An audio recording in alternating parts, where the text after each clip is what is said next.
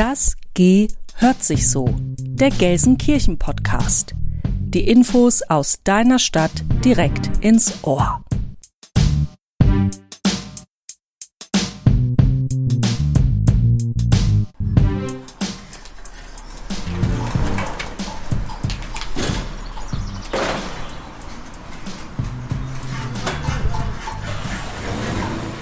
Man muss natürlich ein bisschen jetzt auch sagen, wie diese Problemimmobilie Geschichte in Gelsenkirchen so, so den Lauf genommen hat. Also der Anfang waren eigentlich diese unglaublichen Bevölkerungsverluste, die wir von 1970 bis, bis in die Nullerjahre hatten von 103, mehr als 130.000 Einwohnern. Bleiben wir bei 130.000, das wäre dann ungefähr der Gesamt, die gesamte Bevölkerung des Gelsenkirchener südlich des Kanals. Wenn wir im Science-Fiction-Film wären und das wäre über Nacht passiert, klatscht leer. Es ist Überzeugungsarbeit, wenn man mehrere Ministerien hat, die auch zusammenspielen müssen. Mhm. Ich habe die große Chance und Gelegenheit gehabt, mit den beiden zuständigen Ministerien und Ministerinnen, nämlich mit Frau Scharrenbach und Frau Geiwitz, sehr intensiv äh, sprechen zu dürfen. Mhm. Da, dafür bin ich auch ausdrücklich dankbar. Und äh, Sie haben mich ernst genommen, Sie haben unsere Schilderungen ernst genommen. Sie müssen sich vorstellen, Städte wie München, Frankfurt und Hamburg schreien immer nur, wir brauchen mehr Wohnungen. Mhm. Und dann gehe ich zu einer Bundesbauministerin und sage, äh, äh, Clara, bei uns ist das ein bisschen anders mhm. und nicht nur ein bisschen anders, wir brauchen ganz andere Mechanismen. Mhm. Äh, dann, dann denkt natürlich äh, eine Ministerin, und das ist ja gar nicht so ganz zu Unrecht im ersten Reflex, ja, die will halt nur mehr, wie ja alle Oberbürgermeister oder Bürgermeister, die zu Ministern gehen, in der Regel etwas wollen. Mhm. Und da braucht es natürlich schon ein bisschen Beharrlichkeit.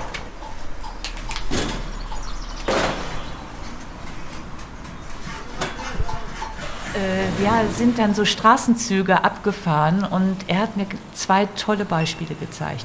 Das eine Beispiel war ein leerstehendes Haus, das hat die ganze Straße runtergezogen. Man merkte richtig, ne, welchen Negativsog von diesem einen Haus ausgegangen. Dann waren wir in einer anderen Straße, da wurde äh, saniert, ein Haus abgerissen und man hat drei Gerüste in der Straße entdeckt. Also das hatte genau den anderen Effekt. Ne? Hier tut sich jetzt was. Mhm. Und dann haben die Nachbarschaften auch reagiert, haben Geld in die Hand genommen und ihre Häuser wieder aufmöbliert. Das war einfach so ein, so ein Impuls zu sagen, komm, wir machen jetzt was hier für mhm. unseren Straßenraum, für unsere Straße.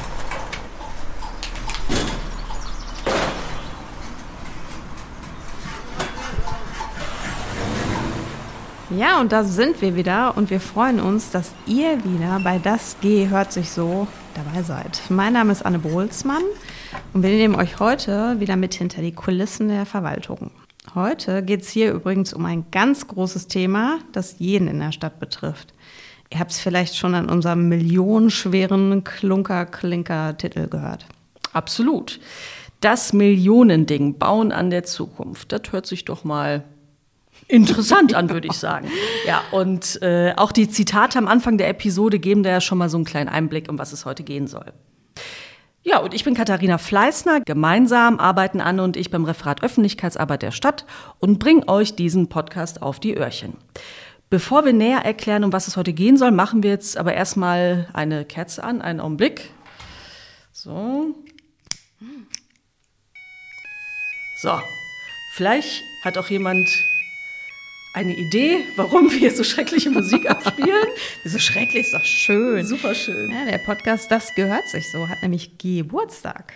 Ganz Heute genau. vor ungefähr einem Jahr sind wir mit der ersten Folge an den Start gegangen und jetzt müssen, können wir schon sagen, wir haben ein echt spannendes Jahr hinter uns. Absolut. Ja. Und es geht direkt weiter.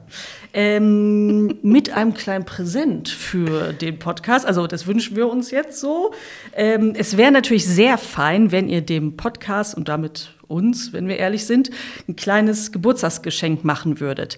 Empfehlt uns doch bitte an einen lieben Menschen weiter an die Mama, an den Papa, an Freunde, vielleicht auch an Feinde. Ist ja egal, empfehlt uns einfach weiter ähm, oder bewertet uns am besten mit voller Punktzahl bei eurem Podcast-Anbieter. Ähm, das Teilen funktioniert übrigens so, wenn das nicht jeder weiß. Meistens gibt es im Menü da so drei kleine Pünktchen. Das ist das Teilen-Logo. Dann, wenn ihr da draufklickt, bekommt ihr den Link und dann könnt ihr es einfach über, über Smartphone an, wie gesagt, Freunde, Feinde, Familie versenden. Also, jetzt los geht's. Ne? Jetzt einmal schön teilen, bitte. So, sind jetzt alle fertig mit Teilen. Äh, ihr wisst ja, geteiltes Leid ist halbes Leid. Absolut. Ähm, dafür stehen wir auch. Also wenn nicht, wir warten noch mal kurz, oder? Noch einen kurzen Augenblick. Jetzt bitte noch mal teilen. So, jetzt aber, okay. Heute kommen wir mal zu einem eher auf den ersten Blick unschönen Thema. Ihr kennt doch auch alle diese Häuser, ich sag mal ganz zurückhaltend, die manchmal auffällig sind oder, wenn wir mal ehrlich sind, auch heruntergekommen. Diese Immobilien ziehen ja nicht nur sich selbst herunter, sondern auch manchmal das Umfeld und das auch nicht nur optisch. Manchmal ziehen sogar deswegen Menschen weg, weil die sich da einfach nicht mehr wohlfühlen. Ja, und daraus folgt dann noch mehr Leerstand und noch mehr negative Folgen, also Probleme. Deswegen spricht man häufig auch von Problemimmobilien. Umgangssprachlich sagen wir aber auch manchmal Schrottimmobilien. Ja, und die ziehen so einen ganzen Rattenschwanz von Problemen mit sich. Das hat äh, jeder von euch bestimmt auch schon mal gesehen oder gehört ähm, und sich vielleicht dabei gedacht, was ist denn da los? Und warum gibt es eigentlich diese komischen Schrottimmobilien? Die gibt es ja hier in Gelsenkirchen, in anderen Ruhrgebietsstädten aber auch. Aber ähm, ja, also im Revier scheinen sie manchmal besonders deutlich mhm. rauszustechen, finde ja. ich. Genau, und warum werden die nicht einfach weggemacht? Ja. Und warum dauert das eigentlich alles so lange? Ist doch einfach mega nervig. Alles legitime Fragen, die wir am Anfang dieser Episode beantworten möchten. Und danach, ähm, also wenn wir das geklärt haben, geht es dann darum, was man dagegen tun kann und was in Gelsenkirchen auch schon seit einigen Jahren dagegen getan wird. Ähm, aber diesmal gibt es auch wirklich coole Neuigkeiten zu berichten, denn in den nächsten Jahren werden sich einige Stadtviertel deutlich zum Positiven verändern. Im Rathaus hier spricht man sogar von einer Dekade des Stadtumbaus. Hört sich gut an. Mhm. Ich sag nur richtig krasser Gamechanger umfassende Stadtumbaustrategie. Also nicht so ein bisschen streichen und so. Anpinseln. Ja, genau, ne, so ein bisschen. Einmal Farbe und gut ist. Ja. Nee, nee, nee, ebenso nicht. Sicher haben wir nämlich eine Förderung im Millionenbereich. Ne? Deshalb auch das Millionending. In den nächsten Jahren, in den nächsten zehn Jahren, glaube ich, ne? Rund 100 Millionen, aber dazu später mehr. Also 100 Millionchen hätte ich auch schon gerne. Würde ich mir ein Absolut. fettes Haus mit Pool kaufen. Ich würde mir erstmal einen großen Fernseher kaufen. Wie so ein Kino, das finde ich cool. Ja, aber ich glaube, die Stadt hat mit dem Geld ein bisschen was anderes Schade. vor. ähm, kriegen wir leider nicht persönlich. Ist schon okay. Vieles soll also verschwinden, aber das ist ja auch nicht alles, oder? Also, was ist da los, Anne? Also, es geht jetzt um das Stadtentwicklungsprojekt in den nächsten zehn Jahren. Das ist so ein Projekt mit echt voll krassen Dimensionen, ähm, was jahrelang hinter den Kulissen vorbereitet wurde. Genau. Viele Gespräche mit dem Land und auch mit dem Bund wurden hier schon hinter den Kulissen geführt, bis das alles mal fertig gezurrt war. Mhm. Und wie das alles so klappen konnte, ähm, davon berichtet uns heute die Oberbürgermeisterin. Wir freuen uns nämlich, dass die Frau Welge Zeit hatte, um uns mit uns in dieser Episode über dieses Thema zu sprechen. Premiere. Das ist eine Premiere, mhm. genau. Ja, und außerdem sprechen wir, wie schon angedeutet, auch mit unseren Expertinnen aus der Verwaltung, ähm, die seit längerem an diesem großen Ding gearbeitet haben und die jetzt auch ganz vorne mit dabei sind, wenn es um die Umsetzung geht. Mhm. Ja, dann würde ich sagen, los geht's. Genau zugehört. Richtig rein ins Thema. Wir fangen jetzt erstmal bei dem Grundproblem an. Warum gibt es diese Zukunftspartnerschaft und 100 Millionen von Euro, um den Problemimmobilien den Kampf anzusagen? Also Gelsenkirchen arbeitet ja schon seit Jahren mit Förderungen aus dem Modellvorhaben für Problemimmobilien und hat bereits 57 solcher Immobilien, vor allem entlang der Bochumer Straße, erworben. Mhm. wenn ihr da in letzter Zeit lang gegangen seid, werdet ihr den Unterschied auch bemerkt haben. Ja.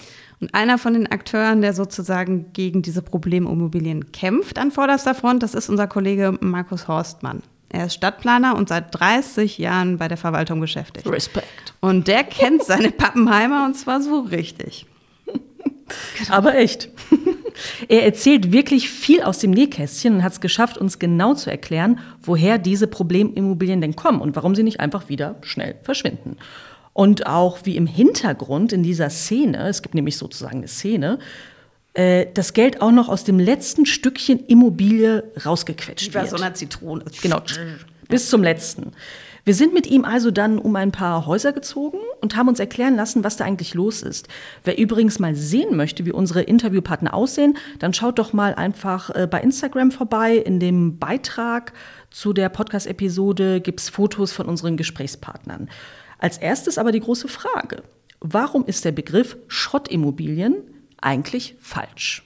Also wir nennen das Problemimmobilien. Problemimmobilien deshalb, weil Schrott natürlich eigentlich ursprünglich aus der Immobilienwirtschaft kommt und ähm, damit eigentlich meint völlig überbewertete Immobilien, die den Wert nachher eigentlich gar nicht haben. Ne? Da kommt es her, das wurde dann irgendwann mal adaptiert in die weitestgehend Planersprache. Aber es gibt tatsächlich Schrottimmobilien, die Schrott sind. Ja? Also diese Bauruinen, die dann mit einem Flatterband abge, abgefackelt sind und, und mit, mit Holzplanken zugemacht, also gesichert. Die sind richtig Schrott. Die haben wir auch. Aber diese Problemimmobilien in der Definition, wie wir sie seit einigen Jahren so haben, verwahrlost, Bauschäden, negative Auswirkungen aufs Umfeld, aufs Quartier, ähm, mangelnde Bewirtschaftung, schlechte Belegung, kaum kümmern. Oder eben auch, dass die schlechterdings auch, ähm, was wir noch nicht haben, nicht in dem Sinne in Gelsenkirchen, einfach wohnungspolitischen Konzeptionen widersprechen. Ja. Deshalb neigen wir dazu, Problemimmobilien zu sagen. Wir sagen sogar noch manchmal auch Verdachtsproblemimmobilien, weil wir einige natürlich auf dem Schirm haben, von denen wir noch nicht hundertprozentig wissen, wie sie sich entwickelt haben. Und wer dahinter steckt, wer der Besitzer ist, wie die Belegung ist, da gibt es dann immer so eine, so eine, so eine Co-Liste. Also das heißt, man muss dann halt wahrscheinlich auch erstmal reingehen, gucken, Hintergrund recherchieren etc. Das ist das, Übliche. Wir gucken, wer ist der Eigentümer. Wir gucken, wie die Historie ist. Also wie oft verkauft. Oft ist es so, dass gerade die problematischen Immobilien innerhalb von kürzester Zeit mehrfach verkauft werden. Ja, also die verweilen nicht sehr lange bei dem einen oder anderen Besitzer. Da gibt es Ausnahmen, ja, aber das ist immer ein Indiz dafür. Die Preise sind ein Indiz, also wenn die, wenn die sich irgendwie abnormal bewegen, meist nach oben, ähm, dann gucken wir einfach mal hin und warum. Ne? Okay, ähm, wir, wir, sind jetzt, wir haben jetzt angefangen mit unserem Rundgang. Und Sie meinten gerade, hier geht es schon los. Wo, also, äh, was, was sehen wir hier und wo ist das Problem? Also wir stehen jetzt hier im, im Bereich der Öckendorfer Straße. Hinter uns ist der Festweg, vor uns ist links die Lazarettstraße, links der Brühlweg, rechts ist die Ziegelstraße. Und das sind bei uns einfach Hotspot-Gebiete der Problemhäuser. Wir gucken hier gerade auf eins. Das rechts, das gelbe Haus, das war bis vor ein, zwei Jahren noch Eigentümer geführt. Die Eigentümer haben da gewohnt. Das waren so die letzten verbliebenen Eingeborenen hier. Und die haben dann verkauft. Wir waren damals noch nicht in der Lage, dazu zu greifen. Jetzt sieht das von außen, sieht das eigentlich noch ähm, ja, gar nicht so schlecht aus. Ja, das rechte, das, das, ist, das rechte Haus ist auch völlig, völlig in Ordnung meines Wissens. Ähm, wie gesagt, das war Inhaber geführt. Die haben auch darauf geachtet, dass es äh, vernünftig war. Die anderen, da waren wir mehrfach drin. Ähm, die Schäden, die wir entdecken oder die, die, die Missstände, die werden von dem Eigentümer in der Regel auch kurzfristig immer wieder behoben. Ja, das sind, beschädigte, das sind beschädigte Haustüren, die gar nicht schließen, die kein Schloss haben. Das sind Klingelanlagen, die nicht funktionieren.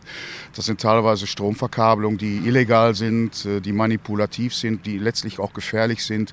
Das sind äh, fehlende Griffe an den, an den Flurfenstern, um zu verhindern, dass die Kinder da die aufmachen und vielleicht rausfallen. Ich wüsste gerne, wie ist denn so der Weg vom normalen schönen Haus mit schöner Fassade zum Problemhaus? Da gehen wir jetzt mal gucken, wie sich das entwickelt. Das kann man ein bisschen sehen.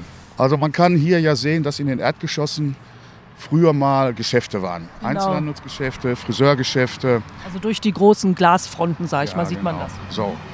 Und das ist immer ein erster Indiz, dass das erstens ein Quartier nicht funktioniert. Das hat was mit Einzelhandel, also das muss ich nicht erzählen. Ne? Also ja. da kann, muss, kann, man in die Innenstadt gehen.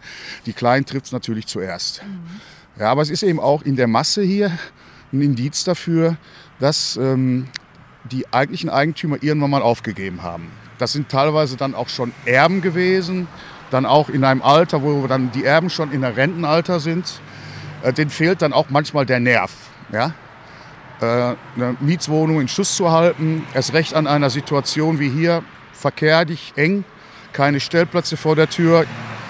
Die nächsten Stellplätze sind irgendwo im Hinterhof, kaum Balkone. Mhm. Ja, das ist natürlich auch eine Situation, die, die nicht unbedingt prominent am, am Mietwohnungsmarkt mhm. unterzubringen ist. Mhm. Dieses Haus plus das daneben, das waren einige der ersten von unseren Problemen. Also hier in diesem Quartier, da haben wir auch Unbewohnbarkeitserklärungen ausgesprochen und die Bauordnung hat auch Nutzungsuntersagung, zum Beispiel für Dachgeschosse, die Dachgeschosse waren, Trockenböden, die dann aber als Wohnungen genutzt werden. Ja, die dann auch keinen zweiten Fluchtweg hatten, was Brand angeht. Und äh, da muss dann unsere Bauordnung im Referat 63 schlechterdings teilweise sogar sofort entscheiden. Ja. Also was man aber hier, also man sieht natürlich hier die ganzen ähm, kaputten Türen, offene Türen, aber es ist ja auch eine Mischung. Ne? Man geht nur ein paar Meter weiter, dann hat man wieder total schöne Immobilien, total in Schuss. Also das ist ja auch äh, hier sehr gemischt. Das ist eine der, der, ähm, der Phänomene in Gelsenkirchen, muss man dazu sagen. Viele andere Städte haben bestimmte Quartiere, bestimmte Stadtteile. Klassisch die Nordstadt in Dortmund, die immer als der Zuzugsstandort gegelten hat. So, man muss natürlich ein bisschen jetzt auch sagen, wie diese Problemimmobilie Geschichte in Gelsenkirchen so, so den Lauf genommen hat. Also der Anfang waren eigentlich diese unglaublichen Bevölkerungsverluste, die wir von 1970 bis, bis in die Nullerjahre hatten, von 103, mehr als 130.000 Einwohnern. Maximal sogar 140.000, je nach Statistik. Bleiben wir bei 130.000, das wäre dann ungefähr der Gesamt, die gesamte Bevölkerung des Gelsenkirchener südlich des Kanals. Wenn wir im Science-Fiction-Film wären und das wäre über Nacht passiert, klatsch, leer. Aber die Wohnungen, die leer wurden, die sind ja alle geblieben. Ja? oder fast alle. Einige sind zusammengelegt worden, einige wurden modernisiert, einige wurden abgerissen. Aber dennoch haben wir eben einen wahnsinnigen Übergang von über 9000 Wohneinheiten. Ja, und diese 9000 Wohneinheiten schätzen wir eben davon 6000 als dysfunktional, wie wir das nennen. Also nicht marktgängig. Zumindest nicht ohne sehr hohen finanziellen Aufwand, der wiederum hier am Markt nicht zu erzielen ist, weil auch die durchschnittlichen Mietpreise in Gelsenkirchen die niedrigsten aller westdeutschen Großstädte sind. Ja, wir reden hier über eine Spanne von Nettokal zwischen 5,80 Euro und 6,60 Euro vielleicht. Ja, und bei 6,60 Euro sind schon die großen institutionellen Wohnungsgesellschaften, LEG, Vonovia, Viva West dabei. Ja. Viele Privateigentümer, und da haben wir leider sehr viele von. Fast 75 bis 80 Prozent unserer Häuser sind im Privateigentum. Ist das typisch? Ich finde das jetzt sehr, sehr viel. Das ist, das ist sehr, sehr viel. Das ist in den Nachbarstädten bei weitem nicht so hoch. Das ist aber hier so hoch. Das hat was mit der Geschichte zu tun, dieser Stadt. Diese Stadt war mal um 1900 reich. Superreich, gerade der Süden. Rotthausen war eine der reichsten Gemeinden im damaligen preußischen Reich. Ja, das sieht man den Häusern von außen an. Die Leute haben dann alle noch, wenn sie nicht in Zeche und, und Stahlwerk gearbeitet haben, haben sie von denen, die dort gelebt, gearbeitet haben, gelebt. Ja, sie hatten kleine Handwerksbetriebe, sie wurden reich, durchaus reich. Sie konnten sich ähm, Häuser leisten, denen man den Reichtum angesehen hat. Ja, und dann, dann kam das, was, was ähm, man ja immer so schön als Strukturwandel umschreibt. Ja, also das Wegbrechen von, von sämtlichen Massenarbeitsplätzen, das Wegbrechen von dem von den Massenarbeitsplätzen abhängigen ähm, Einzelhandelsbetrieben, Handwerksbetrieben. Ja, und das führte dann eben auch dazu, dass auch diese von außen super hübschen Häuser ja, die natürlich als Eigentumswohnung in Berlin äh, wahrscheinlich eine halbe Million kosten würden pro Etage oder mehr sogar mittlerweile, dass die eben auch nicht mehr instand gehalten wurden, dass die nicht mehr zeitgemäß modernisiert wurden. Die Mietpreise sind eben auf einem sehr, sehr niedrigen Niveau. Okay, wenn wir jetzt nochmal zusammenfassen. Äh, Gelsenkirchen war super reich, deshalb viele Eigentümer, also Haus, also Hauseigentümer. Äh, ähm, dann Strukturwandel. Viele Leute sind weggezogen, weil es einfach die Arbeitsplätze nicht mehr gab. Die Häuser und Wohnungen gab es aber trotzdem. Was ist dann passiert? Ja, dann passierte das, was wir wahrscheinlich so alle nicht wussten. Ich auch nicht. Wir hatten also den riesen Überhang an Wohnungen. Gut, dann stehen die leer, das ist das eine. Wenn, wenn man das finanziell stemmen kann, dann kann man das machen. Und dann passierte 2013 die EU-Öffnung, die EU2-Öffnung. Rumänien und Bulgarien durften die, haben die Freizügigkeitsregel bekommen. Also unsere mittelständischen Unternehmen sind nach Rumänien gegangen, lassen da produzieren, lassen hier im Feinschliff machen. Und äh, Teile der Bevölkerung sind zu uns gekommen, und zwar massiv und schnell. Ja, so, und dann haben wir jetzt die Situation, die uns ziemlich überrascht hat, die uns auch ein bisschen überrannt hat, die bestimmte Quartiere relativ schnell, also auch in den, in den Blickwinkel genommen hat, als Hotspot. Wir haben darauf reagiert. Wir haben ein Handlungskonzept gemacht. Wir haben uns ein bisschen organisiert, auch neu organisiert in der Stadtverwaltung. Dieses berühmt-berüchtigte Interventionsteam EO Ost, woanders Taskforce genannt, ist ja nun wirklich sehr, sehr oft unterwegs. Ich bin da auch meistens dabei, zumindest bei den großen Objektprüfungen. Mittlerweile zweimal im Monat. Das sind jeweils so drei Häuser in der Regel. Sind mal vier, manchmal sind auch nur zwei ich sag mal so, wir haben seit 2014 bis Mitte 2021, soweit haben wir die Statistik glatt, fürs letzte Jahr haben wir sie jetzt am Anfang dieses Jahres noch nicht fertig, ähm, waren ungefähr 3500 Wohnungen, die wir begangen haben. Uns fehlen immer noch ein paar, wie wir es wünschen, ein paar schlagkräftigere Instrumente. Deswegen werden wir jetzt mit, mit einem mit einem Sonderfördergebiet, mit, mit sehr viel Geld und mit noch weiteren städtebaulichen Rechten und städtebaulichen Voraussetzungen über die nächsten Jahre versuchen, Zugriffe zu kriegen in die Steine. In die Steine. Damit meint Markus Horstmann die Immobilien.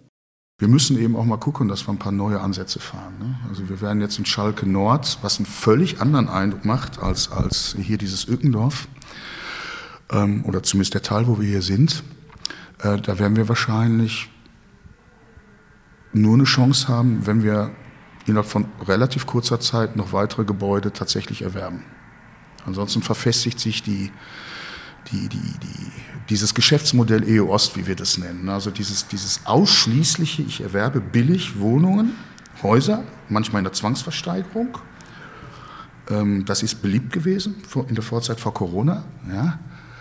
Ähm, da habe ich auch durchaus Absprachen erlebt bei den Zwangsversteigerungen. Das waren abgesprochene Bietereien, Bietergefechte. Ähm, gerne die Methode, ich, du musst bei einer Zwangsversteigerung 10 Prozent des, des Verkehrswertes, was das Amtsgericht feststellt, feststellen lässt, musst du vorher die, die Justizkasse nach Hamm überweisen. Das wird gemacht, aber dann wird der Steichpreis, also der letztliche Zwangsversteigerungswert, der in der, in der Verhandlung erzielt wird, nicht gezahlt. Das ist Wochen, dieser Verteil, Verteiltermin kommt Wochen und Monate später, Corona-bedingt manchmal noch später. Derweil ist aber der Ersteigerer einer Immobilie der Eigentümer. Er kann halt schalten und walten, wie er will, und er vermietet sofort. Und er kassiert Mieteinnahmen. Ich habe das in der Recherche hier für das Thema gelesen, dass, er, dass der Betrag dann auch gar nicht gezahlt wird. Ähm, und äh, unter Umständen dann der Mensch, der das ersteigert hat, mit einem anderen Firmennamen die Immobilie dann nochmal neu ersteigert, wenn sie dann wieder zwangsversteigert wird. Das ist eine der Möglichkeiten, ja. Und dann fahren bei einer zweiten Fahndung fahren dann die Wertgrenzen, ich glaube, auf, auf 18 oder 17. Also nochmal runter und in der dritten geht es nochmal runter und dann ist es frei schießen. Ähm, das ist ein schwieriges Feld, ja. Aber in der Zwischenzeit äh, wird es vermietet an ganz viele Leute und die Mieteinnahmen sprudeln dann natürlich in der Zwischenzeit. Das ist so dieses Geschäftsmodell, ne? Das ist exakt das Geschäftsmodell, ja. Also sind da die Gesetze einfach nicht besonders sinnvoll in diesem Bereich, richtig? Zumindest ist es so, dass äh, bei der Erfindung dieses Zwangsversteigerungsrechts niemand an eine derartige Situation gedacht hat. Eine Zwangsversteigerung dient ja dazu, immer noch Geld zu akquirieren, um die Gläubiger, die da jetzt mit runtergelassenen Hosen, wenn ich mich mal so ausdrücken darf, stehen, noch in irgendeiner Form zu bedienen. Ähm, dass wir jetzt quasi, ja, wie soll man sagen, ziemlich abgezockte Herangehensweisen erleben. Ich will nicht sagen kriminell, aber abgezockt auf jeden Fall äh, war in diesem Recht nicht vorgesehen. Und wir haben also auch äh, versucht, uns lange schlau zu machen. Jetzt ist Zwangsversteigerungsrecht und ähm, so ein Insolvenzrecht unglaublich schwierig. Also da sitzt dann so ein kleiner Stadtplaner wie ich und klimpert mit den Augen. Ne? Ja, und ich finde so als Laie, wenn man so durch die Stadt geht und sagt, boah, hier steht so viel leer und hier ist so viel Schrott, dann denkt man sich immer, warum geht man nicht auf die Eigentümer zu und bietet denen an, irgendeine Lösung zu finden. Aber auch das ist anscheinend gar nicht so einfach, ne? Weil ich dachte immer, der Eigentümer muss zwingend im Grundbuch stehen. Aber ähm, es kann wohl auch mehrfach weiterverkauft werden und dann steht gar keiner im Grundbuch. Und das ist dann für die Stadt auch schwierig, überhaupt zu ermitteln, äh, wer ist denn hier Eigentümer? Wo wohnt er gerade? Wer hat es geerbt? Können Sie dazu noch ein bisschen was erzählen, was da so die Schwierigkeit ist? Also im Grundbuch steht in der Regel nur ein Name. In den älteren Grund, in den älteren Grundbüchern steht dann auch mal Müller, Meyer, Schulz, Oldesloe. Ja? In den neueren steht eigentlich nur ein Name. In den neueren heißt also schon die letzten Jahrzehnte. In den neueren Grundbüchern steht dann also nur ein Name und ein Geburtsdatum. Das ist alles. Oder eben der Firmenname und der Ort, wo die Firma ursprünglich mal gegründet oder angemeldet war. Bei den Problemimmobilien ist es so, wenn die Unternehmen, die drinstehen, äh, dass die unglaublich oft die Geschäftsadresse wechseln. Das sind manchmal Geschäftsadressen wechseln achtmal in zwei Jahren. Das ist relativ normal. Ähm, auch Problemimmobilien, wenn die erstmal eine Problemimmobilie sind, also auch so belegt sind, dann werden die gerne in der Szene weitergereicht. Wenn jetzt also der Eigentümer tatsächlich dann irgendwann mal zwei Jahre nach einer Ersteigerung, einer Nichtzahlung, dann doch mal Theater mit dem Finanzamt kriegt, dann trennt er sich von seinem Eigentum, entweder um das Finanzamt zu bedienen oder um aus dem Schussfeld zu kommen. Und wir haben sehr, sehr oft, dass dann wieder szenebekannte Unternehmen oder Personen auftreten und das Gebäude äh, skrupellos weiterpflegen. Und mittlerweile immer noch selten genug, aber zunehmend mehr, dass wir dann in den Erwerb einsteigen und wir dann eben selbst versuchen, die Problematik als Stadt über die städtischen Töchter GGW und Stadt der Erneuerungsgesellschaft SEG, die an der Bochumer Straße angefangen hat, gelernt hat, das jetzt aber auch stadtweit macht, dass wir dann versuchen, noch einzukommen. Dann haben wir eine Chance. Wir als Laien haben uns aber dann trotzdem natürlich noch gefragt, warum reißt man diese veralteten Gebäude denn nicht einfach ab, wenn sich die, ja, ich sag mal, ersten Verfallserscheinungen zeigen oder ja, wenn sich Leerstand breit macht? Ja, wir haben lange überlegt und dann aber mhm. selber keine richtige Antwort drauf gehabt. Und deshalb haben wir diese Frage weitergereicht an zwei Expertinnen aus unserer Stadtverwaltung, die sich damit auskennen. Mhm. Es ist einmal die Stefanie Hugott, die seit genau zwei Jahren das Referat Stadtplanung hier leitet und die Irja Höhnekop, die seit 2020 die Abteilung für Stadterneuerung und Sanierung übernommen hat. Und die beiden haben uns dann die Probleme mit der Beseitigung der Probleme Immobilien, so viele Probleme, genau, ganz genau erklärt. Und die Stefanie Hugott ist übrigens zuerst zu hören. Das noch als Hinweis.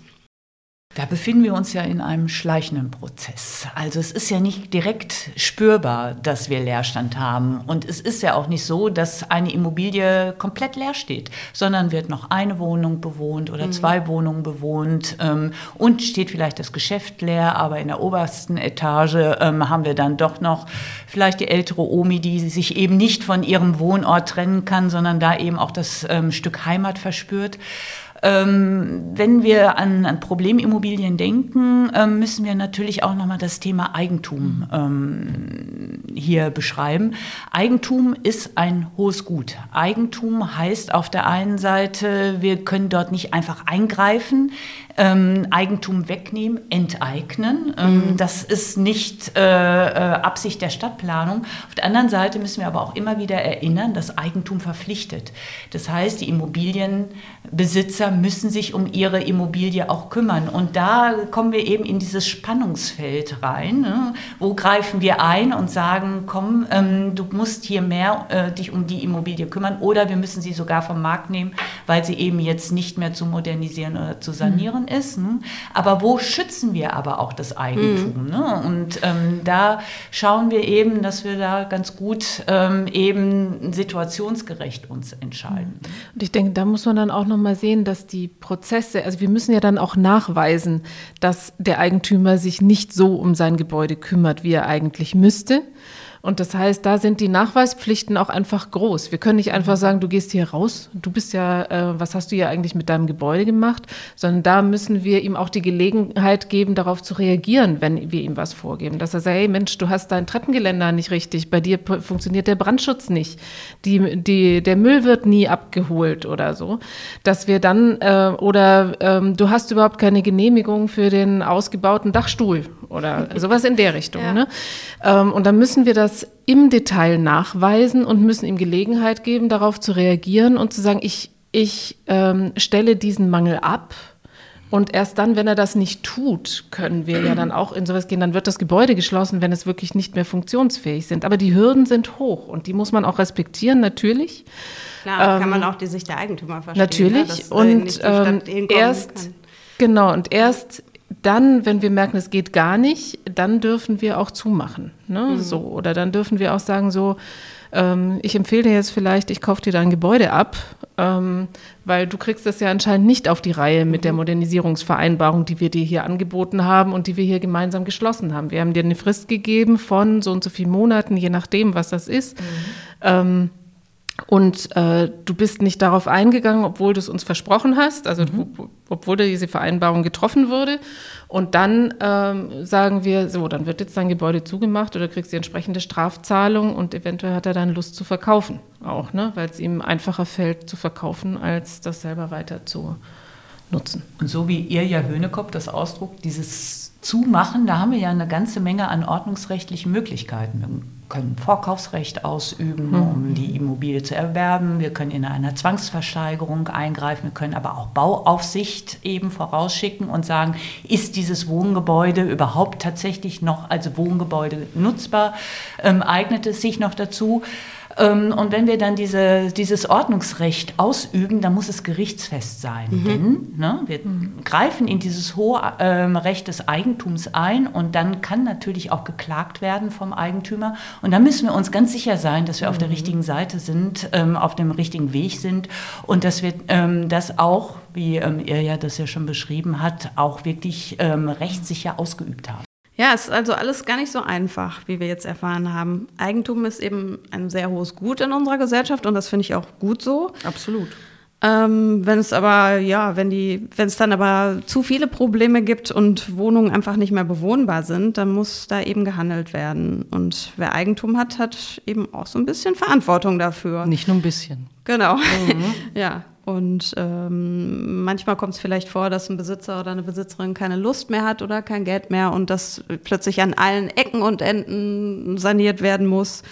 Und dann ist der Erwerb dieser Problemimmobilie oder dieser Immobilien von Stadtseite aus ein wichtiges Werkzeug, um die Quartiere wieder in die richtige Richtung zu pushen. Einfach so als Anschubs. Mhm.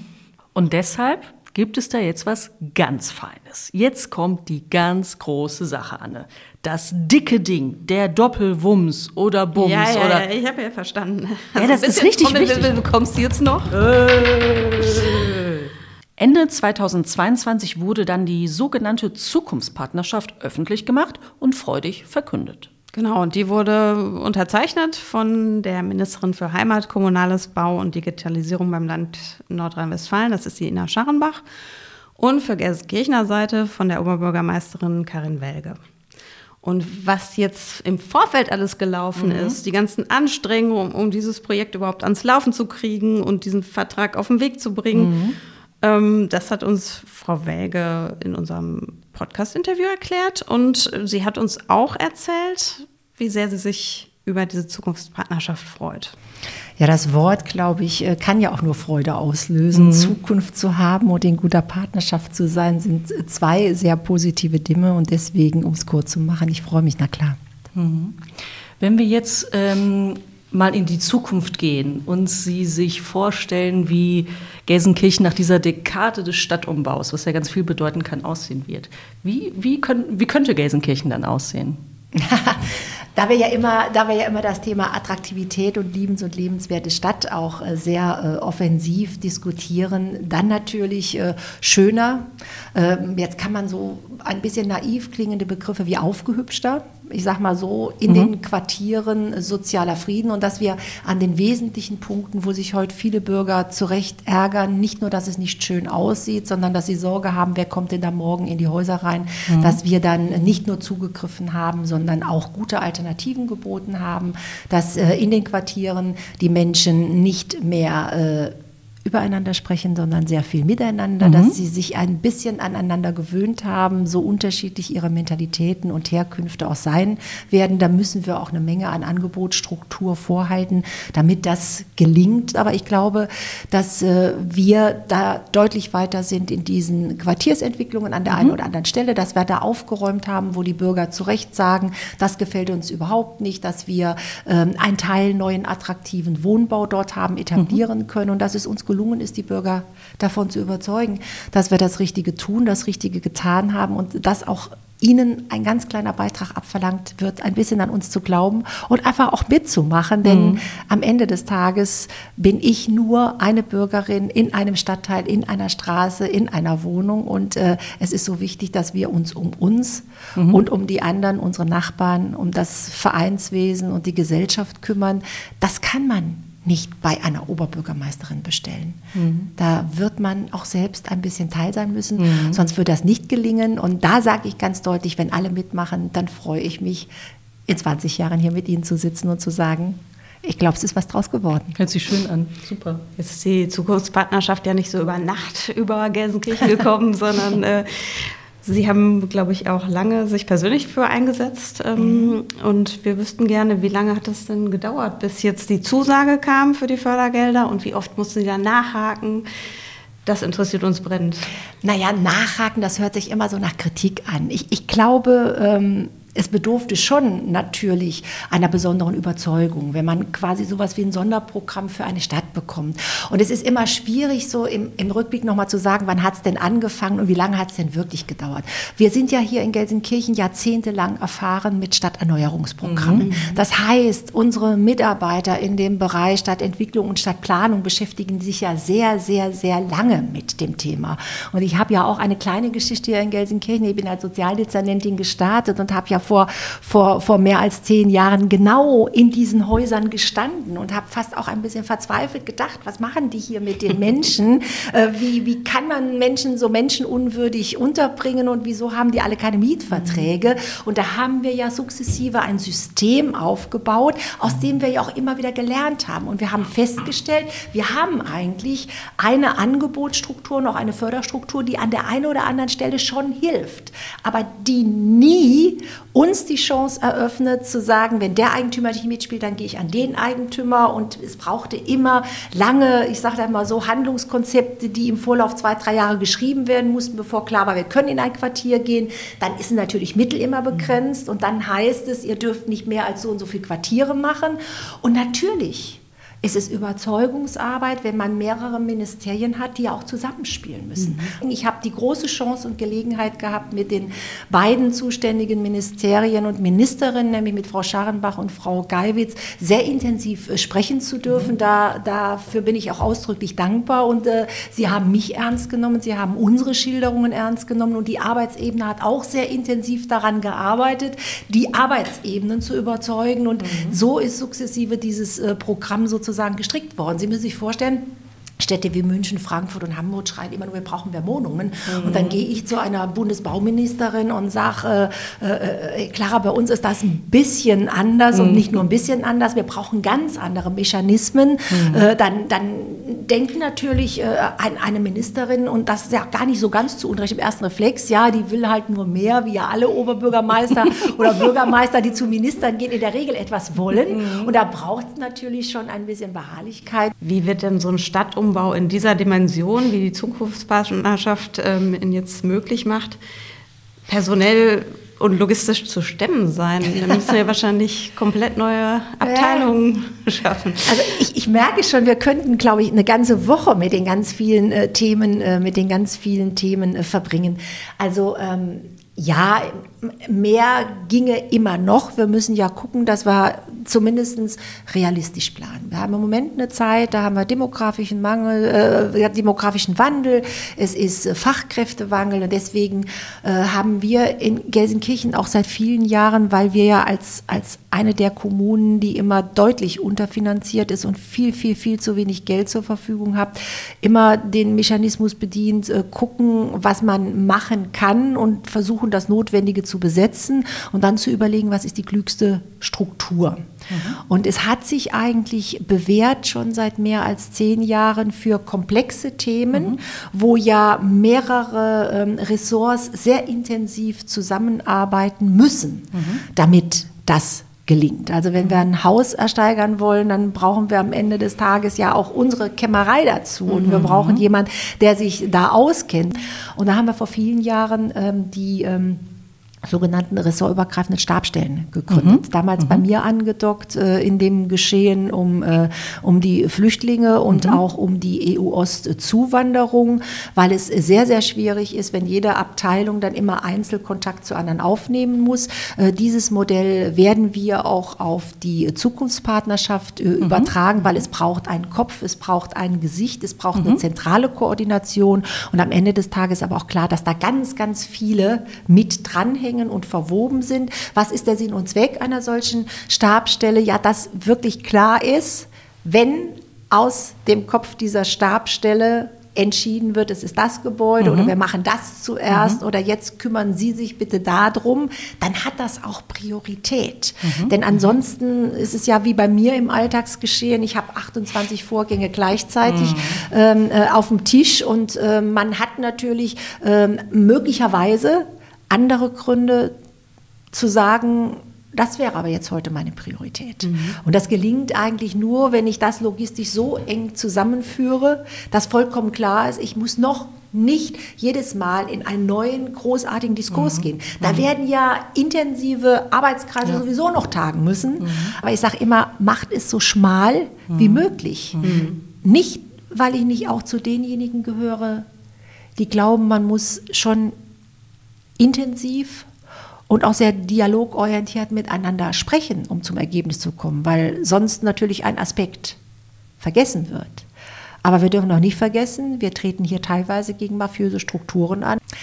Ja, und dann ist doch vollkommen klar, wir haben seit vielen Jahren schon gute Erfahrungen gemacht mit der Bochumer Straße. Das mhm. wissen mittlerweile, glaube ich, alle Gelsenkirchener, weil wir ja da auch Tage der offenen Tür hatten. Haben wir, äh, ich glaube 2013 war es ein Sanierungsprogramm äh, hinterlegt, äh, eine Stadtentwicklungsgesellschaft gegründet, die sehr erfolgreich arbeitet mhm. unter der Leitung von, von Frau Sander, die sehr mhm. viel in der Bochumer Straße getan hat. Und diesen Erfahrungsschatz, den werden wir natürlich, ich sage das mal so, nutzen, um es mhm. mal sehr zurückhaltend mhm. auszudrücken. Und äh, diese SEG, die beschränkt sich ja in ihrem Wirkungskreis im Wesentlichen mhm. auf dieses Sanierungsgebiet. Mhm. Deswegen ist es richtig und wichtig, und das werden wir auch tun, einen zweiten Strang zu bilden, der mhm. dann dieses Projekt Zukunftspartnerschaft äh, sozusagen äh, immobilienwirtschaftlich mhm. organisiert und äh, betraut. Und dann gibt es im Grunde genommen äh, eine, eine, eine sehr enge und gut organisierte Verbindung äh, mit der Stabstelle und die wird jemand leiten, der auch Erfahrung Erfahrungen hat in dem Thema Stadterneuerung. Das wird Herr Mario Hofmann sein. Mhm. Wunderbar. Ähm, so, jetzt kommen wir schon zur letzten Frage. Was ist Ihr großer Zukunftswunsch für Gelsenkirchen? Ich äh, bin ja vorher in einer Stadt gewesen, die kleiner war, die so als, als Kleinod des Niederrheins gehandelt worden wird. Und ich bin sehr bewusst nach Gelsenkirchen gekommen. Und äh, ich sage, es lohnt sich jeden Tag neu für Gelsenkirchen mhm. einzutreten und äh, für Gelsenkirchen zu kämpfen. Und Gelsenkirchen ist wirklich auch die Welt und bildet eigentlich die Welt ab. Mhm. Äh, ich habe natürlich auch Verständnis dafür, wenn der eine oder Bürger sagt, das ist mir jetzt zu viel oder das geht nicht mehr. Aber ich bin auch diejenige, die sagt, ein anderes Gelsenkirchen haben wir nicht. Und ich bin in mhm. das Gelsenkirchen gekommen, das wir haben. Und das das erste Wichtige ist, dass wir das akzeptieren, dass wir gemeinsam gegen die Missstände und gegen die Dinge, mhm. die uns nicht gefallen, antreten, dass wir aber auch nicht vergessen, ein bisschen das zu hypen und zu lieben, dass das wir haben. Deswegen ist mein Plädoyer ein Plädoyer für ein liebevolles Miteinander und dann bin ich ganz, ganz zuversichtlich, dass das auch wahr wird mit meinem Traum. Ganz essentiell bei der Zukunftspartnerschaft, also dem Stadtentwicklungsprojekt in den nächsten zehn Jahren, sind natürlich auch die Kolleginnen und Kollegen aus dem Referat Stadtplanung. Genau, und dazu gehören eben auch Stefanie Hugott und ihr Hönekopp, die ihr gerade eben schon zum Thema Schrottimmobilien abreißen gehört habt. Mhm. Und ähm, die haben uns jetzt aber auch nochmal erklärt, was diese Zukunftspartnerschaft genau ist. Es gibt ja diesbezüglich eine Zukunftspartnerschaft zwischen dem Land NRW und Gelsenkirchen. Was ist das? Was bedeutet das genau? Ich habe gehört, da gibt es auch ein bisschen Zaster. bisschen ist gut. Bisschen ist gut. Ja. Ich glaube, ähm, wir haben wirklich eine schöne Handreichung, ähm, nicht nur vom Land NRW, sondern auch vom Bund bekommen. Mhm.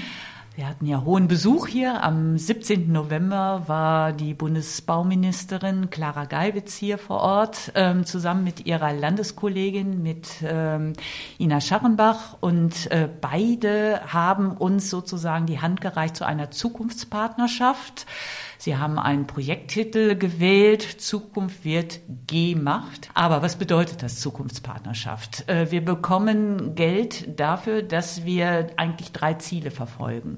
Das einmal Rückbau ähm, von Immobilien, Problemimmobilien, mhm. die eben einfach nicht mehr marktfähig sind.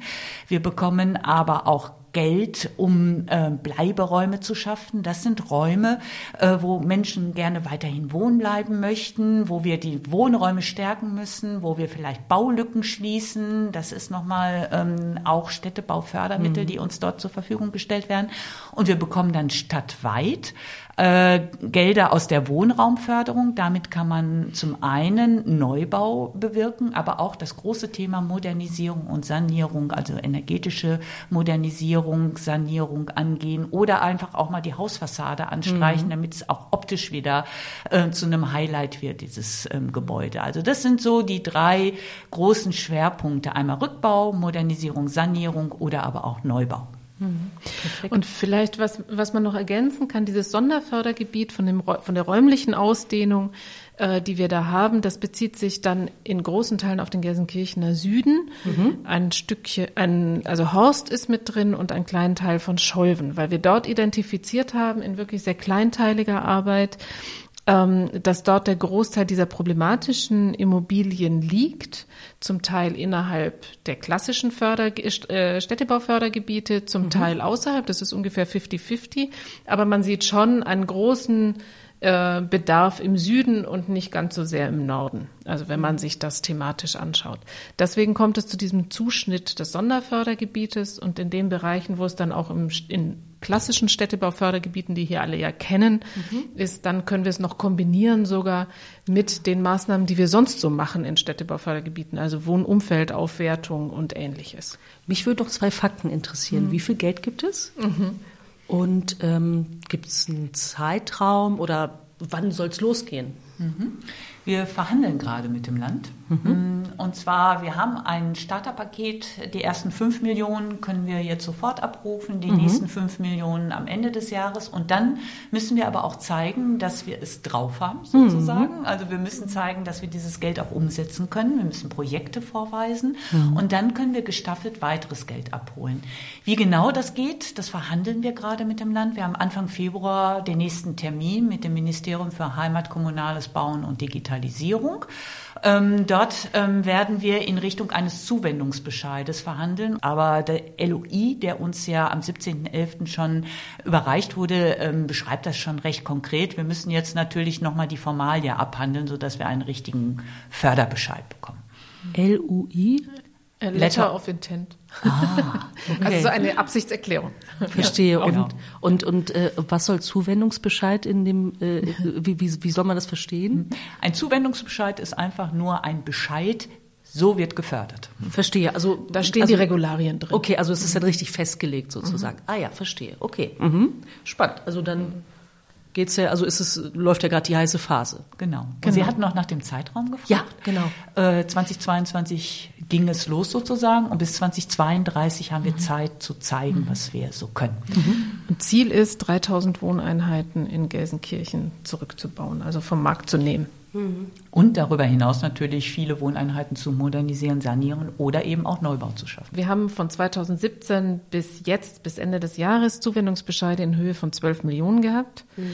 Damit haben wir 26 Häuser aufkaufen, abreißen können weitere, die noch in der Pipeline sind und auch die SEG selber hat aus ihren Mitteln 31 Gebäude aufgekauft. Das ist die Stadtentwicklungsgesellschaft. Die Stadterneuerungsgesellschaft. Stadterneuerungsgesellschaft. Mhm. Stadterneuerungsgesellschaft, die an der Bochumer Straße sitzt. Mhm.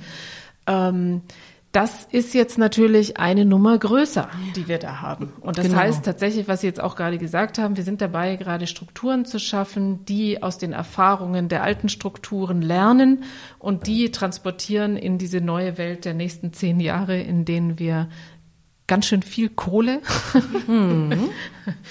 ähm, und äh, Masse an Gebäuden also wenn man das so runterbricht und 3000 Wohneinheiten sind ungefähr 500 Immobilien, wenn man das so in Mehrfamilienhäusern, ah, okay. äh, also einfach um eine Vorstellung mhm. dafür zu haben, was ja, das ist das ist denn eigentlich, ähm, die quasi vom Markt zu nehmen. Ne? Und das ist schon eine ganze Menge was wir uns da vorgenommen haben. Jetzt kann man sich ja vielleicht fragen, warum ausgerechnet Gelsenkirchen? Ne? Mhm, warum klar. bekommen wir jetzt die Hand gereicht? Ist es hier besonders schlimm?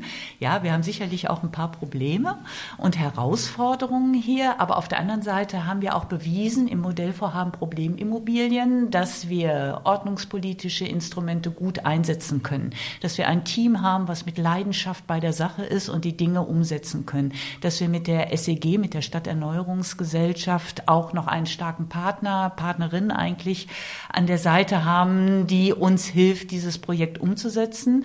Und das war, glaube ich, der Punkt, warum mhm. das Land gesagt hat, wir stützen Gelsenkirchen nochmal ganz besonders und ähm, uns im Grunde genommen aber auch wie eine Blaupause verstehen, denn wir lernen jetzt wieder äh, aus dem Vorgehen und das war eben das schöne Zeichen, dass auch die Bundesbauministerin dabei war. Die hat nämlich uns zugesagt, dass sie aus dem, was wir jetzt lernen, auch wieder in die Bundesgesetzgebung Lernerfahrung mhm. einbringt und damit auch nochmal wegweisend für andere Städte dann die äh, Richtlinien und die gesetzlichen Leitlinien dann steuern wird. Hm. Und wenn Sie das jetzt so erzählen äh, mit ganz viel Herzblut, dann hat man so ein bisschen vielleicht schon so eine Vorahnung, dass Gelsenkirchen in zehn Jahren oder 2035 ganz anders aussehen wird als heute. Das hoffen wir. Das ist die große Hoffnung und ich äh, bringe immer gerne so ein Bild. Ich glaube, ich wäre jetzt gerne eine Gerüstbaufirma, weil die haben in nächster Zeit viel zu tun, viele Gerüste aufzustellen, weil sich die Häuser, die Gebäudestruktur sich, glaube ich, sichtbar verändern wird. Ja, es gibt ja nicht nur so diese optischen Sachen, die man verändern kann, wenn man jetzt Probleme Immobilien vom Markt nimmt, sondern es, man kann ja auch so Freiräume schaffen, die es vorher mhm. nicht gab und die es in Gelsenkirchen vielleicht auch noch immer viel zu wenig gibt. Ich meine, wir haben ja schon eine Episode gemacht über die vielen Grünflächen und die vielen Bäume, die wir haben. Aber ich glaube, es gibt so ein paar Stadtviertel, wo ähm, einfach unheimlich viel Grau und verbaut ist und so. Und wenn man jetzt sagt als Stadt, man geht jetzt ran und baut gezielt zurück, wie Sie das immer sagen, ähm, dann gibt es natürlich auch vielleicht positive Aspekte, die dem Klimawandel entgegenwirken können oder so. Vielleicht können Sie mir ein bisschen erklären, was da geplant ist. Ja. Wenn man so Klimawandel, an dieses Thema denkt, dann muss man eigentlich so zwei Aspekte denken. Einmal geht es um den Klimaschutz und es geht um die Klimaanpassung. Mhm. Beim Klimaschutz ähm, steht ja eher so das Thema, ja, wie äh, werde ich äh, mich zukünftig aufstellen, damit ich eben nicht mehr so viel CO2 verbrauche. Und da, wenn man jetzt mal an dieses Thema Rückbau denkt, ähm, sollte man nicht nur daran denken, die Immobilien vom Markt zu nehmen, sondern eben auch so zu modernisieren, zu sanieren, dass diese Immobilien nicht nur optisch, sondern auch energetisch wieder marktfähig mhm. sind. Also deswegen gehört für mich ähm, neben dem Rückbau auch die Modernisierung und Sanierung mit mhm. zu diesem ähm, Programm der Zukunftspartnerschaft. Gesellschaft. Ähm, wir schauen eben einfach, dass diese Immobilie von vielleicht, ich sage jetzt mal krasse Beispiele, Kohleöfen ähm, umgebaut werden. Also ja, natürlich. So? Also es gibt äh, ganze Zechensiedlungen, mhm, ähm, wo okay. wir noch ähm, Kohleöfen mhm. haben. Ne? Oder ähm, dann gibt es ja auch noch die ähm, fehlt mir das Nacht, Wort, Nacht, Nachtspeicherheizung. Nachtspeicherheizung. Genau, die Nachtspeicherheizung, ähm, die ja auch wahnsinnige Energiefresser sind und einfach nicht mehr modern sind. Ne? Und mhm. deswegen ähm, haben wir auch äh, Mittel zur Verfügung, um eben das Thema Modernisierung, Sanierung, energetische Sanierung anzuheizen, ähm, reizen, wenn man mhm. so will. Ähm, auf der anderen Seite, ja, Klimaanpassung. Wir ähm, sind in einem dicht bebauten Raum. Wir haben viele Häuser auf einen Fleck. Und wenn wir dann hier und da mal ganz bewusst Freiflächen schaffen, ne, sogenannte Pocket Parks sagt man mhm. ja häufig dazu, also so neue Aufenthalts ja. genau neue Aufenthaltsqualität, mhm. einfach auf Flächen, wo man sich im Quartier jetzt mal treffen kann ne, oder wo vielleicht durch das die Wegnahme einer Immobilie der Zugang zu einem Bach geschaffen äh, mhm. wurde, ne, wo der vorher nur durch den Hinterhof zu erfahren war, ähm, dann ähm, tragen wir natürlich auch noch dazu bei, dass die Freiraumqualität eben insbesondere nochmal gestärkt wird. Was ich auch noch wichtig finde dabei zu dem Klimaschutzthema nochmal, dass wir uns auch damit auseinandersetzen, wenn wir rückbauen, wie können wir die Thematik, welche Materialien wenden, verwenden wir beim Neubau oder auch inwieweit können wir doch auch Materialien wiederverwenden, solche mhm. Themen nochmal mit reinzuspielen weil in der CO2-Ausstoß der Gebäude selber im Bauen auch sehr groß ist häufig. Mhm. Ne? Und man da gucken muss, welche Materialien eignen sich denn zukünftig dafür, wenn wir jetzt schon neu bauen oder auch dann mehr neu bauen an ein paar Stellen, dann auch zu sagen, womit baue ich denn neu? Nehme ich da klassische Materialien und habe dann wieder einen riesen Fußabdruck, einen CO2-Fußabdruck eigentlich schon da drin im Gebäude oder gucke ich auch, dass ich in dem Gebäude selber möglichst wenig CO2 äh, verbraten habe, sage ich jetzt mal so. Es geht also nicht darum, oder nicht nur darum, die ollen Häuser und die damit verbundenen Probleme verschwinden zu lassen, mhm. sondern auch um das Klima. Ja. so ein kleiner Park um die Ecke, das fände ich auch echt richtig toll, hier beim Hans-Sachs-Haus. Wäre schön, wenn wir uns mal kurz ins Grüne setzen könnten. Aber Anne, wir haben doch hier den wunderbaren Stadtgarten. Stadtgarten, danke. Wo es auch schon eine Folge zu gibt. Ja, ganz genau. genau. Ja, stimmt. Ähm, kann man natürlich machen. Kann man äh, machen. Muss man Besonders, machen. Besonders, wenn man. jetzt der Frühling wieder kommt. Und der kommt ja jetzt bald. Absolut, ja. Ich meine, ist ja auch schöner, auf ein paar Häschen und Büsche zu schauen, als auf vollgesprayte Hausfassaden oder Mülltonnen. Kommt also, auf die Fassade. Naja, okay. Nein, also ist schon, ist schon super. Schöne Idee. Im Verlaufe des Gesprächs haben die beiden dann noch ein knackiges, grünes Beispiel ausgepackt, wie die Verbesserung von Wohnqualität auch noch aussehen kann. Und zwar die Lothringer Straße in Rotthausen. Mhm. Ich sag nur, Aufenthaltsqualität in der Familienstraße. Das ist so ein Beispiel, wo wir tatsächlich irgendwie so einen Umbau einer Straße oder auch von Gebäuden und ähm, wir wissen auch, ein paar problematische Immobilien gibt es durchaus in Rotthausen in dem Bereich, kombinieren können mit äh, dem Bereich der Lothringer Straße, wo wir die Lothringer Straße zu einer Familienstraße umbauen mhm. wollen. Dafür haben wir auch schon Förderbescheide, da sind sie wieder die Zuwendungsbescheide. Also dafür haben wir quasi Geld zugesagt bekommen vom Land, um das, äh, um diesen Umbau hinzukriegen und da quasi viel mehr Grün in so eine Straße schon reinzubekommen und viel mehr Aufenthaltsqualität für die Leute. Da haben wir wieder die Aufenthaltsqualität. Ja, aber ich wüsste auch gerne eine Familienstraße. Also genau, was irgendwie eine Spielstraße kenne ich, da darf, muss man ja. langsam fahren. Was ist denn so eine Familienstraße? Soll eigentlich zeigen, also es äh, gab ein relativ großes Beteiligungsverfahren auch dabei und dieses Thema Familienstraße soll einfach zeigen, es gibt mehr Grün, man kann, hat mehr Chancen, mhm. sich aufzuhalten, es ist nicht mehr so dominiert von den Autos. Ähm, und man hat eine Spielstraße, in dem Sinn wird es nicht unbedingt. Also es geht jetzt nicht darum, einen Spielplatz aus der Straße zu machen, aber eben schon, dass man keine Angst mehr haben muss davor, von den Autos umgefahren zu werden, sondern dass der Fußgänger, der Aufenthalt, äh, das Spielen in dem Park, der dort am Rand ist, äh, das ist, worum es eigentlich geht, die Fassadenbegrünung unter Umständen am Gebäude. Ähm, und man so quasi das Schöne einer Straße mehr erleben kann. Wenn man dort im Moment vorbeigeht, dann weiß man, wie grau die ist. Also ich, ich, ich mhm. fasse einfach mal alles so zusammen, was ich mhm. mir jetzt so vorstelle. Mhm. Die Häuserfassaden sehen irgendwie schöner aus. Mhm. Es gibt drei Bänke mehr. Es gibt, also zum Beispiel. Eher also, fünf. Also nicht, oder fünf, ja, ja, genau. Es gibt, es gibt, man, man kann sich hinsetzen mit, ja. mit einem, ja. einem Kinderwagen. Der, das ja. Kleinkind kann da noch ein bisschen rumrennen.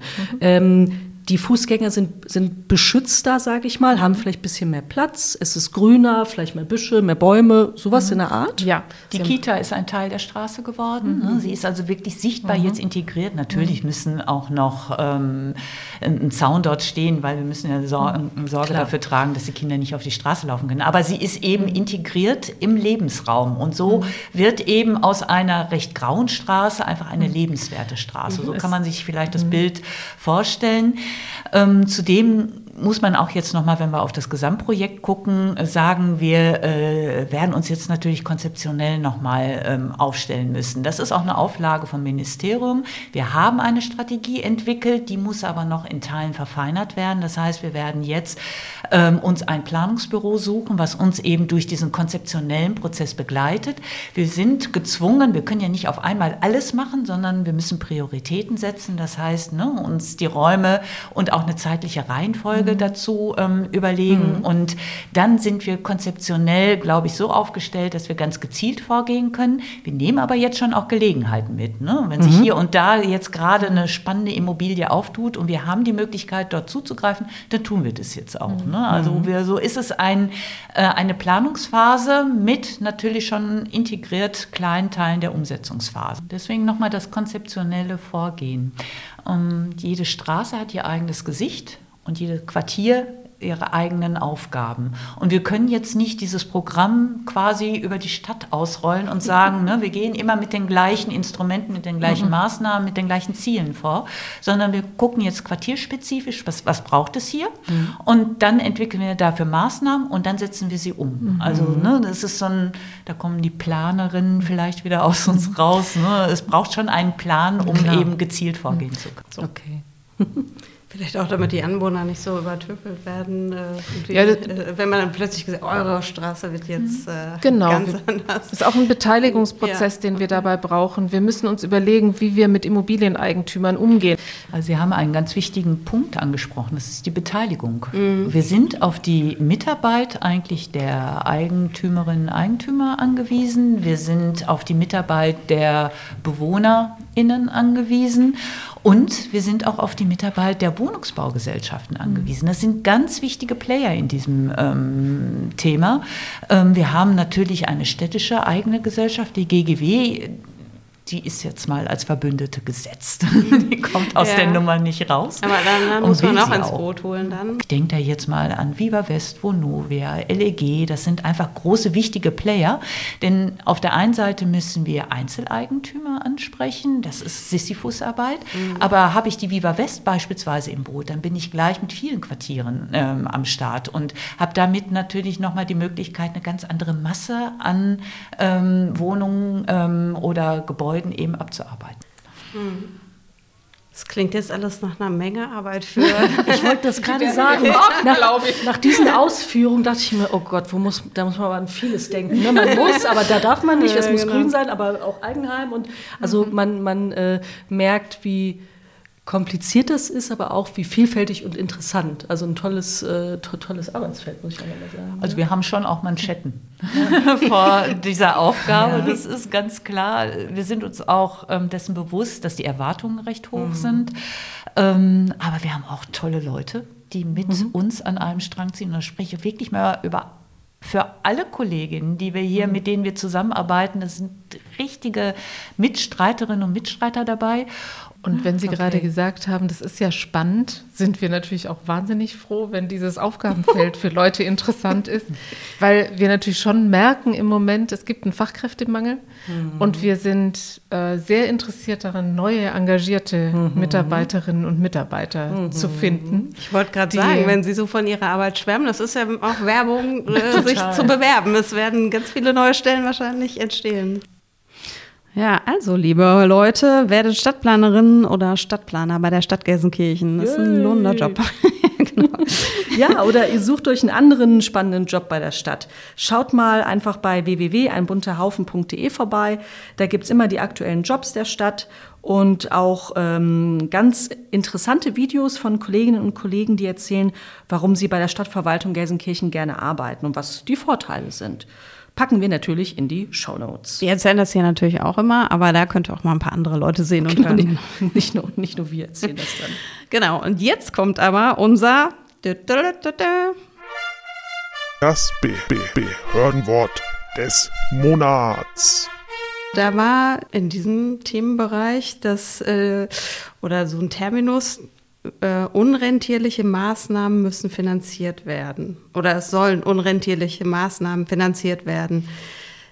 Das ist ein super Behördenwort. Das ist super. Ich musste auch so lachen, als ich das gelesen habe, weil es wirklich so ein Verwaltungshengstwort Man ist. kann sich vielleicht was vorstellen, was soll, aber was ist das? Was ist das wirklich? Eigentlich geht es darum, dass wir nichts mit der Städtebauförderung finanzieren, was sich eigentlich auch wirtschaftlich darstellen lässt, sondern nur den Bereich finanzieren, der sich nicht refinanziert, sondern also der halt nicht rentierlich ist. Ne?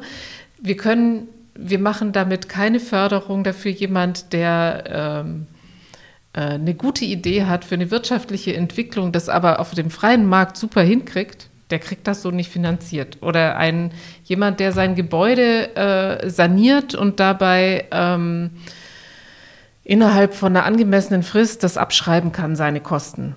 Das ist nicht förderfähig, sondern nur das, was wirklich nicht rentierlich ist. Also was, er, Was sonst keiner was, anpacken würde. was, weil er sonst überhaupt nicht angreifen würde. Das hat so gar nichts mit Rentieren zu tun. Ich habe Weihnachten gelesen. Aber das war sehr schön Das erklärt. ist schön. Das müssen wir uns merken. Das nicht mehr die, die Rentierkosten. Also ich fand, es war ein richtig super nettes Gespräch mit den beiden. Da haben wir echt zwei ganz tolle Kolleginnen, die sich richtig ins Zeug legen für diese Stadt, die dafür brennen und sich richtig einsetzen. Und es kommt ja jetzt noch der weitere Kollege. Ja, genau, der Mario Hofmann, ja. Genau. Der wird dann da den Hut aufhaben, sag ich jetzt mal. Ja, ähm, ja und wir haben dann auch nochmal mit den beiden abgemacht, ähm, dass wir dann in einem Jahr nochmal miteinander sprechen. Dann auch mit dem Herrn Hofmann am besten gemeinsam. Bis dahin sollte ja noch vieles, noch um einiges konkreter sein.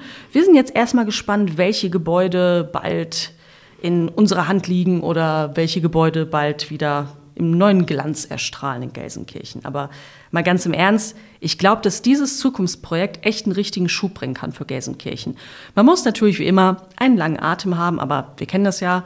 Aber ich prophezei mal, in zehn Jahren werden einige Ecken dieser Stadt deutlich anders aussehen. Ja, bin ich ganz bei dir. Wunderbar. Glaube ich auch. Und wenn ihr noch mehr über das Zukunftsprojekt für Gelsenkirchen und seine einzelnen Aspekte im Detail erfahren wollt, dann schaut doch mal in unsere Shownotes, da haben wir alles Wissenswerte zusammengefasst. Wir freuen uns natürlich wie immer auch über Feedback an podcast.gelsenkirchen.de. Und wenn ihr aktuelle Themen aus Gelsenkirchen lesen möchtet, dann schaut doch auf unsere Internetseite www.gelsenkirchen.de oder in unsere Social-Media-Kanäle. Absolut, ja. Und ich erinnere mal noch mal ganz unauffällig ans Teilen. Und an unseren Geburtstag. Genau, teilt mal schön den Podcast. Ja, Genau. alles Gute für euch in Gelsenkirchen. Ja, tschüss und bis bald. Wir feiern uns jetzt noch ein bisschen. Mach die Kerze doch nochmal an. Warte, ja, warte.